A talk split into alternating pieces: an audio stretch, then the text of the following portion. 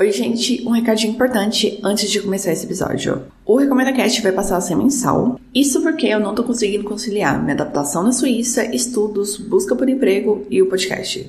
E essa dificuldade tá afetando a minha disposição para consumir conteúdo e, consequentemente, escrever, gravar e editar. E em vez de só dar um tempo no podcast, parar com ele, eu quero testar esse modelo mensal. Por isso, eu peço a compreensão e apoio de quem curte meu trabalho porque não tá sendo fácil morar num país onde a língua oficial não é o inglês. E é isso, gente. Bora começar o episódio. Recomenda Cast. Explodindo o universo em menos de 30 minutos. Palpites freshes, críticas ácidas no olho do furacão chamado cultura pop. Saudações pessoas, meu nome é Dunia e o episódio de hoje está por caos com as recomendações do jogo Hi-Fi Rush, que dá pra resumir como sendo uma zoeira ritmada super divertida. E depois tem o peculiar filme adolescente Catherine Called Birdie, que conta a história de amadurecimento de uma jovem em meio a problemas familiares, uma crise financeira e casamentos arranjados, tudo isso lá na Idade Média. Mas antes de começar minhas recomendações, tenho os meus recados. Siga o Recomenda Cast no Instagram, no Twitter e no TikTok para receber mais recomendações. Se você quiser entrar em contato comigo, basta mandar e-mail para contato@recomendacast.com.br ou deixar um comentário nas redes sociais que eu respondo. Para escutar esse e os outros episódios, eles estão disponíveis no Spotify, iTunes, Google Podcast, Mixcloud, Castbox, Deezer e no site do Recomenda Cast. Acessando recomendacast.com.br, lá, além de escutar os episódios, como eu acabei de falar, você faz o download deles e assina o feed. Simbora para as recomendações.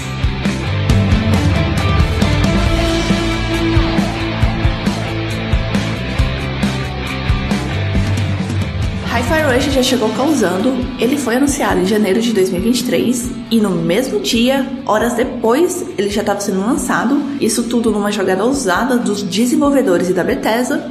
E o jogo traz um visual com referências fortes à animação do Homem-Aranha no Aranha Verso, com um combo de muita zoeira e comédia, tudo isso para contar a história de um protagonista que é a junção do Homem de Ferro com a iPod Nano e como ele precisa destruir um Elon Musk genérico e sua mega corporação, dando socos e golpes no ritmo da música. Sim, esse sou eu. E você deve estar tá se perguntando como me meti nessa. Ah, acontece com todo mundo. Saca só! Shai foi selecionado para participar do projeto Armstrong, que é uma iniciativa da empresa Vanderlei, mas eu não vou chamar ela assim, eu vou chamar ela de Vanderlei, porque é basicamente assim que se escreve o nome da empresa. E essa empresa é especializada em robótica. Nesse projeto, os voluntários vão receber um upgrade em um dos braços. A história não deixa claro se é só no braço, mas se o projeto chama Armstrong, que literalmente significa braço forte, eu suponho que é só nos braços. E após essa melhoria, os voluntários são designados para um novo emprego que mais condiz com a necessidade da empresa. Mal sabe o Shai que ele vai perder o braço para virar catador de lixo.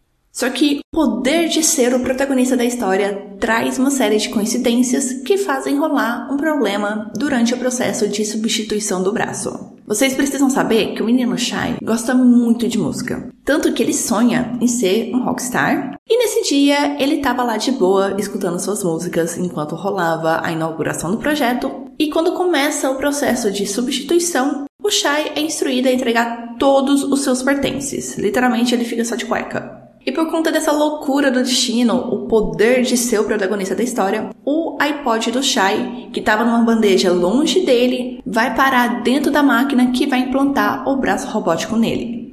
Então o Shai tem o iPod implantado dentro do corpo, bem no centro do peito, por isso que eu chamei ele de Homem de Ferro. E ele percebe que o iPod está alimentando seu braço robótico e fazendo tudo sincronizar com a batida das músicas. Então, Shai é considerado um defeito, porque teoricamente isso não era para ter acontecido, e consequentemente ele precisa ser eliminado. Então, para fugir daquela ilha que fica a sede da Vanderlei, ele vai ter que lutar contra todos os robôs e humanos que vão aparecer pela frente. E ele vai contar, claro, com a ajuda de uma hacker misteriosa que quer impedir o plano maligno do presidente da empresa. Porque, claro, né? O dono da empresa precisa ter um plano maligno. Quero começar explicando as mecânicas de Hi-Fi Rush. Os comandos são bem básicos, você consegue pular, você dá dash, que é aquela propulsão para frente, né? Você vai para frente muito rápido e você ataca. E o ataque tem dois tipos de golpe: o golpe fraco e rápido e o forte e lento. E quando você combina esses ataques no ritmo certo da música, você realiza combos que fazem você derrotar o inimigo mais rápido e mais rápido enche sua barra de ataque especial. Quanto mais combos você encaixar, maior será sua nota ao final de uma luta, e uma luta consiste de um conjunto de inimigos ou um inimigo especial, e maior será sua pontuação no final da fase. À primeira vista eu sei, parece bastante intimidador, mas não é, vocês podem relaxar, porque você não é obrigado a seguir o ritmo, Claro que, se você não seguir o ritmo, o seu progresso no jogo será mais demorado e a experiência será bem menos divertida. E a sua nota nas lutas e nas fases, elas servem para um ranqueamento online ou para um ranqueamento entre amigos, o que não foi nenhum dos meus casos. Eu joguei sozinha, então para mim tanto faz quanto fez a nota. E uma coisa importante de ser dita é que o jogo te auxilia a perceber o ritmo. Você vai ver que o cenário pulsa no ritmo da música, Tipo, árvore, lata de lixo, tudo. O vapor que sai do cano tá tudo pulsando no mesmo ritmo da música. Você consegue habilitar um marcador de ritmo que vai aparecer na tela e você consegue mudar a dificuldade do jogo.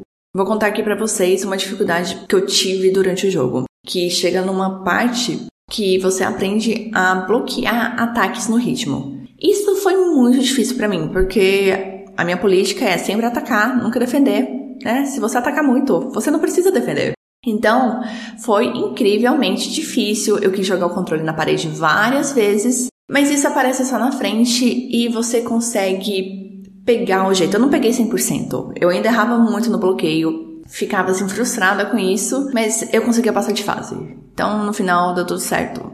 Então, resumindo aqui, Hi-Fi Rush é um jogo onde todas as suas ações, seja de ataque ou de defesa, precisam acontecer no ritmo da música. O jogo é dividido em fases e eu gostei que em algumas fases há uma mudança de estilo. Por exemplo, você começa numa área aberta e em certo momento vira um jogo meio que de plataforma, sabe? Estilo 2D, com a câmera lateral. E cada final de fase você vai retornar para o esconderijo para poder comprar melhorias ou combos, né, novas sequências de golpes e novos ataques especiais.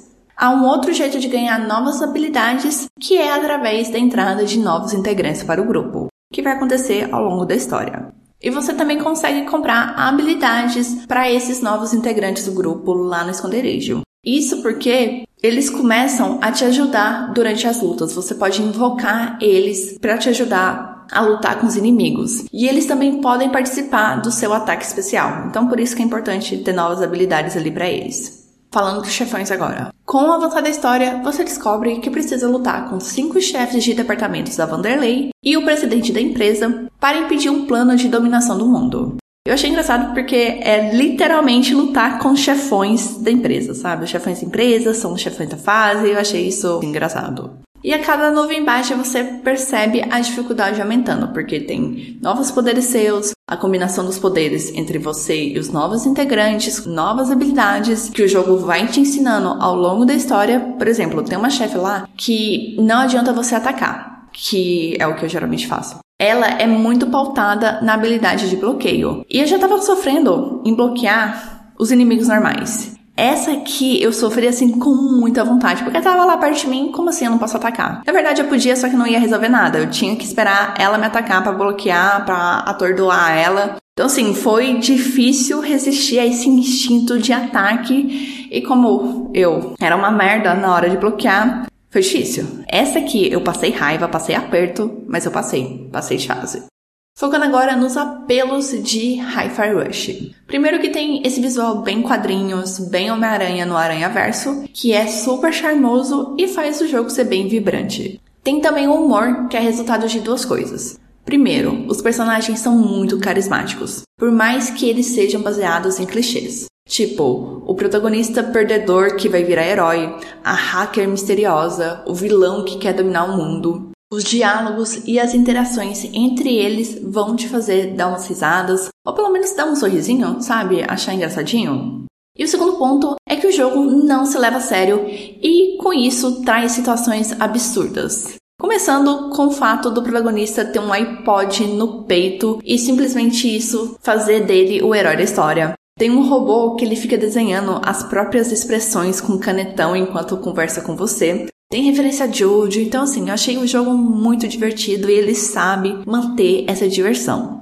O que não foi divertido, mas sim decepcionante para mim, foram as músicas. O jogo começa com uma música famosinha do The Black Keys, e isso me fez assumir que o restante da trilha sonora seria com músicas conhecidas. Tanto que eu fui assistir o trailer depois que eu terminei o jogo para ver se eu tava me iludindo ou tava criando expectativas irreais. Mas não, o trailer também é baseado nessa música. Então eu criei expectativas muito erradas, mas também o jogo e o trailer me induziram a isso. Vai ter música famosa? Não. Tirando, eu acho, essa do The Black Keys e outra música, o restante é tudo música autoral do jogo. E isso foi meio decepcionante para mim, sabe? Quando eu percebi, putz, é, não vai ter músicas famosas aqui, mas tudo bem. Isso no final do jogo já já nem contava tanto assim para mim, mas já fica aqui o aviso sobre isso. Agora falando de algo que me surpreendeu positivamente em Hi-Fi Rush. As alfinetadas ao capitalismo. Grosso da história é bem genérico, porque é um Zé Ninguém contra a grande empresa que todo mundo ama, mas que na verdade é do mal. Já que a empresa é a vilã da história, o jogo insere críticas pertinentes, mas com uma linguagem engraçadinha. Por exemplo, tem uma troca de e-mail entre funcionários e o chefe. Os funcionários aqui são robôs e eles são bem burrinhos, tá? Por isso que deixa a situação engraçadinha. Que é os funcionários questionando: uai, por que, que a gente tá criando produtos que daqui seis meses vão parar de funcionar e a garantia que a empresa dá termina um dia antes de completar seis meses. Então, é com essa linguagem que o jogo vai falar sobre a fabricação de produtos obsoletos só para gerar mais lucro para a empresa, sobre monopólio, horas extras não remuneradas, e isso também te ajuda a motivar a querer ainda mais destruir aquele lugar. Para encerrar o bloco, informações importantes que você precisa saber sobre Hi-Fi Rush. Ele tem dublagem e legenda em português. Eu levei entre 12 a 15 horas, eu não lembro muito bem, para terminar o jogo. Ele está disponível no Game Pass, que foi por onde eu joguei, mas também está na Steam e no Xbox.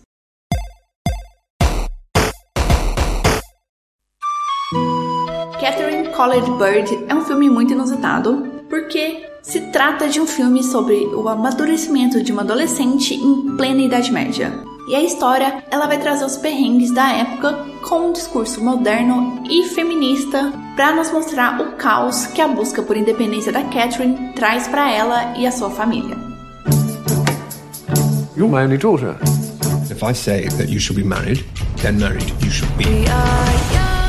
Acompanhamos o dia a dia da espirituosa e caótica Catherine vivendo com sua família em um palacete na Inglaterra no final do século XIII. Graças ao descontrole financeiro do pai, a família está passando por apertos e a única solução viável para o patriarca é arranjando um ótimo casamento para Catherine. Determinada a lutar contra seu destino, Catherine planeja várias artimanhas para espantar seus pretendentes, enquanto questiona as expectativas e restrições impostas a ela por ter nascido como uma mulher. Eu já aviso que Catherine Colored Bird não é um filme de explodir cabeças ou para mudar sua vida, ele traz uma trama divertida e despretensiosa que me chamou a atenção por misturar temas antigos com uma visão moderna para contar uma história adolescente. Porque o filme é basicamente um coming of age medieval. Ele traz temas e conflitos que existiam lá na Idade Média e que continuam existindo até hoje. Por exemplo, o caso da família disfuncional, onde a mãe só tem valor quando ela está gerando filhos, o pai que não trabalha, que é um preguiçoso e que fica gastando dinheiro com coisas esdrúxulas e acaba botando a família no buraco financeiro. O filme mostra a picuinha entre os irmãos. A Catherine é a caçula e ela tem um irmão que é bem padrãozinho, sabe? Aquele tipo que nasceu para ser herdeiro, e ela também tem o irmão diferentão, que vai buscar algo diferente para si e que nesse caso ele vai ser padre. Tem também a questão da crise financeira da família e a chegada da adolescência para Catherine, onde ela acaba se tornando ainda mais rebelde, mas ela precisa lidar com a chegada da menstruação, a sua primeira paixonite e a sua primeira decepção amorosa. Outro problema do passado que continua existindo até hoje são os dilemas das mulheres, porque a vida é injusta para elas. Elas não têm o mesmo direito, elas são usadas para criar alianças, garantir status e fortunas através de casamentos arranjados. Isso acarreta na falta de liberdade, na obrigatoriedade de responderem a uma figura de autoridade, seja o pai ou o marido, trazem exigências e padrões para ser uma dama naquela época e também a questão do machismo. E essas questões, elas são ampliadas com esse viés moderno que aproxima a realidade medieval da Catherine de nós espectadores. E essa aproximação está muito ligada à linguagem do filme. Porque a linguagem do filme é bem direta. Os diálogos e os sentimentos são expressados sem aquela pompa e cerimônia que as histórias medievais carregam. E a modernidade também está presente no vestuário dos personagens. Você vê que são peças medievais, mas as estampas e as cores não trazem aquela monotonia e aquela sobriedade que o período histórico tinha. O filme também usa músicas pop com arranjo mais antigo e lento. Então vai ter Girl on Fire da Alice Keys e Alright do Supergrass com uma sonoridade diferente. Porque, afinal de contas, é um filme adolescente, precisa de música pop. Eu quero destacar também o elenco. A protagonista é vivida pela Bella Ramsey, que é a Ellie da série The Last of Us. E aqui ela tá esbanjando carisma com essa protagonista rebelde, sapeca e porra louca. É a carinha dela, combina super com ela. E quem assiste séries inglesas vai reconhecer alguns rostinhos, como a Billie Piper, de Doctor Who, e o Andrew Scott, que é o padre da Fleabag, vivendo os pais da Catherine. Além disso, tem um ator que fez o zelador Finch de Harry Potter, tem outro que já participou de Game of Thrones. O elenco acabou me chamando muita atenção também no filme. Para encerrar esse bloco, sim, ele está chegando ao fim. Foi um bloco super curtinho porque é um filme e eu não tenho muito o que ficar debruçando sobre ele. Eu só queria passar as principais informações para vocês se interessarem e conhecerem esse filme. E agora, informações importantes que vocês precisam saber sobre Catherine Collard Birdie. Ele é baseado num livro de mesmo nome que não foi lançado no Brasil. O filme tem duração de 1 hora e 48 minutos e está disponível na Prime Video.